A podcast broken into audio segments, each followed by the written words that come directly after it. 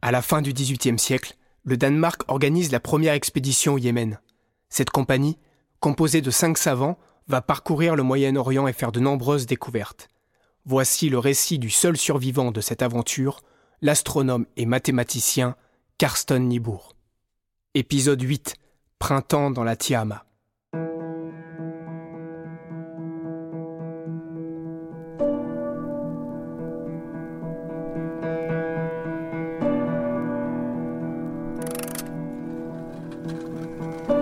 Le courrier danois de Copenhague, 12 janvier 1761.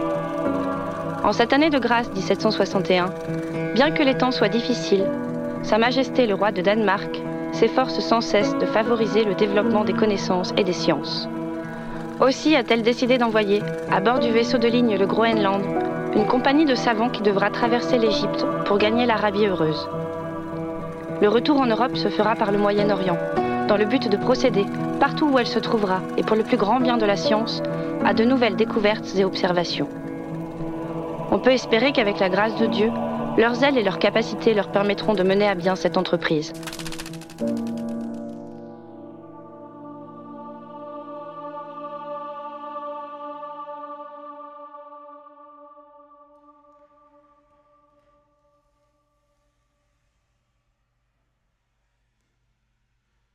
Dans le désert de l'Arabie, il n'y a point de palais, ni de riches négociants, ni de problèmes particuliers.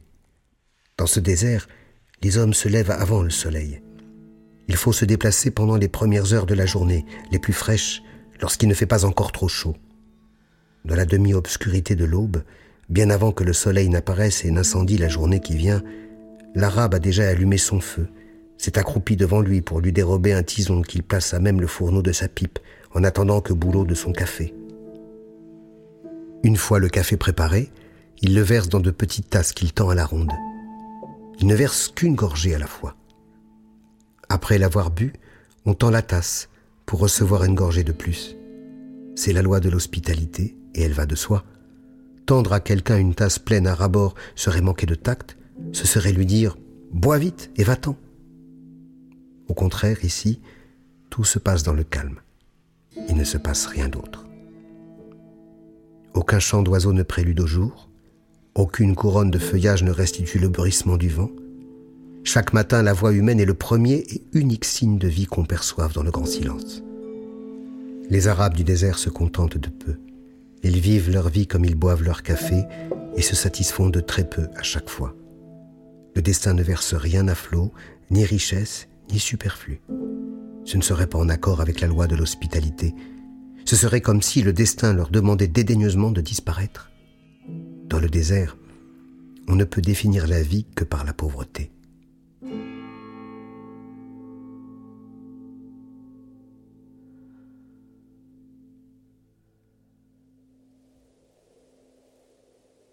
Pour voir le plus de pays possible et pour que Forchkol puisse botaniser, nous allongeons notre route le long des montagnes de Ganemi au lieu de traverser le désert par la piste directe de Maraoa.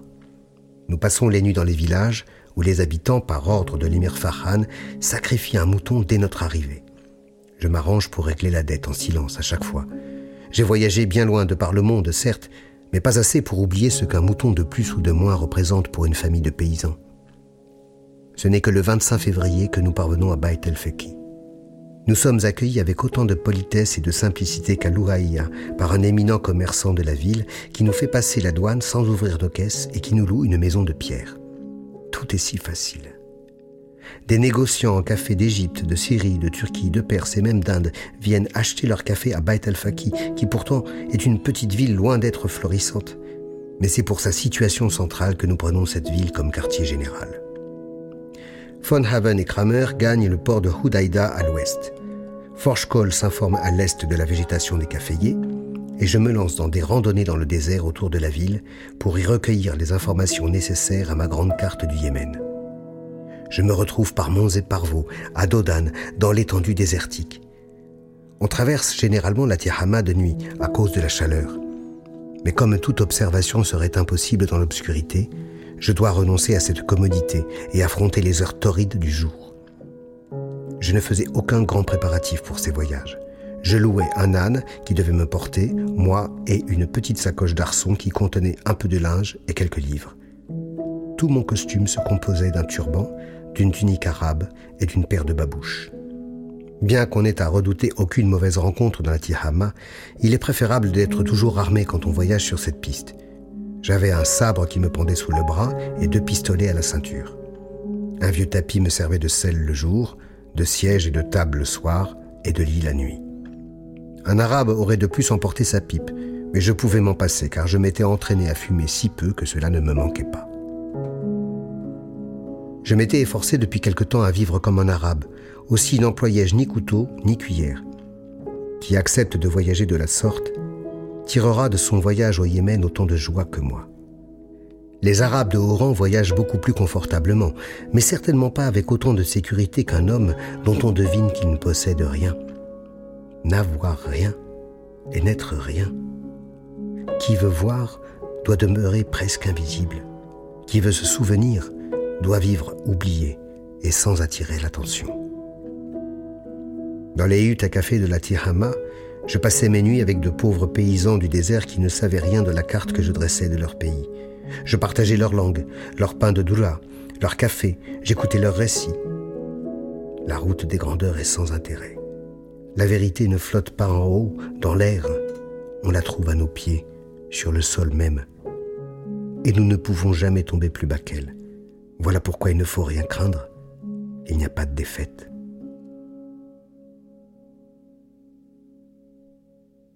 Forge-Col a gravi quant à lui les montagnes caféiers à un jour de voyage à l'est. Et ce mois de mars 1763 est pour lui aussi l'époque la plus heureuse de tout le voyage. Le climat y est bien plus agréable que dans la Tihama desséchée et brûlée. Il y découvre un royaume végétal, grandes forêts, vallées fraîches de fougères, d'orchidées et de plantes encore inconnues. Bauernfeind, Kramer et même von Haven décident de l'accompagner. Le premier, comme à son habitude, s'attaque à une série de dessins de villages et de fermes de caféiers. Karl Christian Kramer aide Forschkoll à cueillir des plantes exotiques et se révèle un assistant assidu. À mon retour à Beit el-Faki, je découvre notre quartier général vide. Je m'empresse alors de battre mon âne et de grimper vers les hauteurs, là où mes compagnons se reposent pour prendre avec eux quelques jours de détente dont j'ai fort besoin. Les Arabes nous reçoivent amicalement. Ce qui les étonne, c'est que des Européens soient venus de si loin, alors que nous ne sommes même pas négociants en café. Dépenser autant d'argent pour rien. Avoir Forchkol parcourir les montagnes à la recherche de plantes, à me voir étudier le soleil et les étoiles, le bruit se répand que nous détenons le secret de fabriquer de l'or. Mais nous ne cherchions pas d'or, juste la paix. Après ce repos de quelques jours, nous revenons à Beit el-Faki. Je mets au propre ma carte, mais il me manque encore la région du sud-est de la ville. Je propose donc à Forchkol de partir pour Taès, situé au milieu des montagnes, à cinq jours de route. Je désire aussi sa compagnie car, au cours de ses randonnées dans les montagnes, il a appris le dialecte qu'on y parle et qui diffère totalement de celui de la Tihama. Il accepte aussitôt et nous partons le 26 mars 1763 pour Taès en passant par Ouden et Djoubla. Durant le trajet, nous nous efforçons de passer inaperçus. Nous contournons les villes et les marchés. Et à la question sur notre nationalité, nous répondons simplement que nous sommes du Nord. Eshram, terme pour désigner les Turcs ou les Grecs. Les étapes sont longues et nous travaillons sans relâche. Sur le chemin du retour, le 4 avril, Forchkol fait une découverte sensationnelle.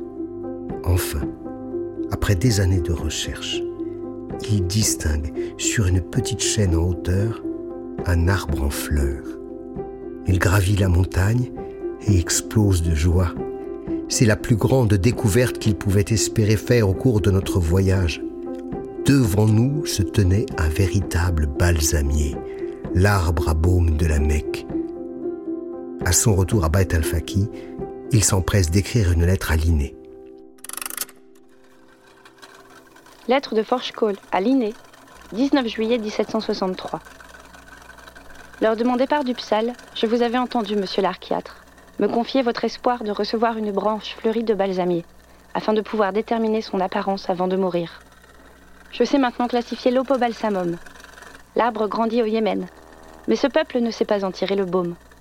Et je n'ai pas le droit d'annoncer mes découvertes dans ces lettres privées, mais je peux vous dire ceci. Il ne s'agit pas de pistaka, ni de lentiscus, mais d'un genre de bursera. J'ai aussi rassemblé un nombre incroyable de nouvelles plantes américaines, indiennes et d'autres pays. Mais il ne m'a pas permis de vous les énumérer.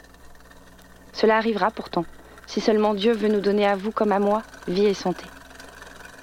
Ce pays convient vraiment à une exploration botanique, et le professeur Michaelis tirera grand honneur de son projet.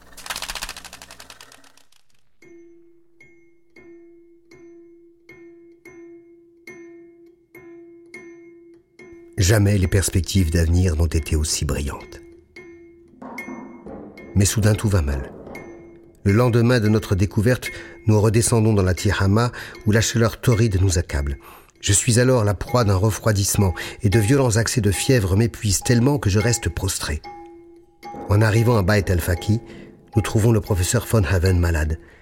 Il semble souffrir d'un fort mal de ventre et se plaint de la manière de vivre que nous avons adoptée pour le voyage. Nous n'avons pu pendant longtemps nous procurer ni vin ni alcool, et nous devons nous contenter d'eau mauvaise et de café. On nous avait également déconseillé de manger de la viande, mais nous en mangeons quotidiennement à notre quartier général. Nous ne sommes pas conscients de la gravité de notre situation. Nous décidons de quitter la ville pour une région plus favorable, mais cette décision nous sera fatale. Von Haven n'a pas juste mal au ventre, et je ne suis pas juste enrhumé. Nous avons tout simplement contracté la malaria.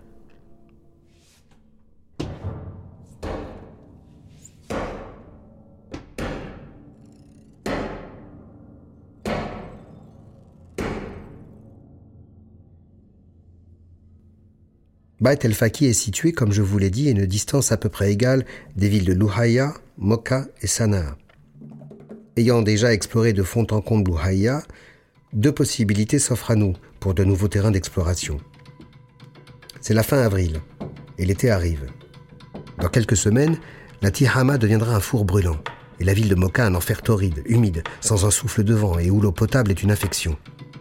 Sur les hauteurs de Sanaa, au contraire, nous trouverons l'air clair et pur des hauteurs, des vérandas, des jardins ombragés et des puits dont l'eau n'est pas souillée. De là, nous pourrions ainsi rejoindre Moka aux fraîcheurs d'automne.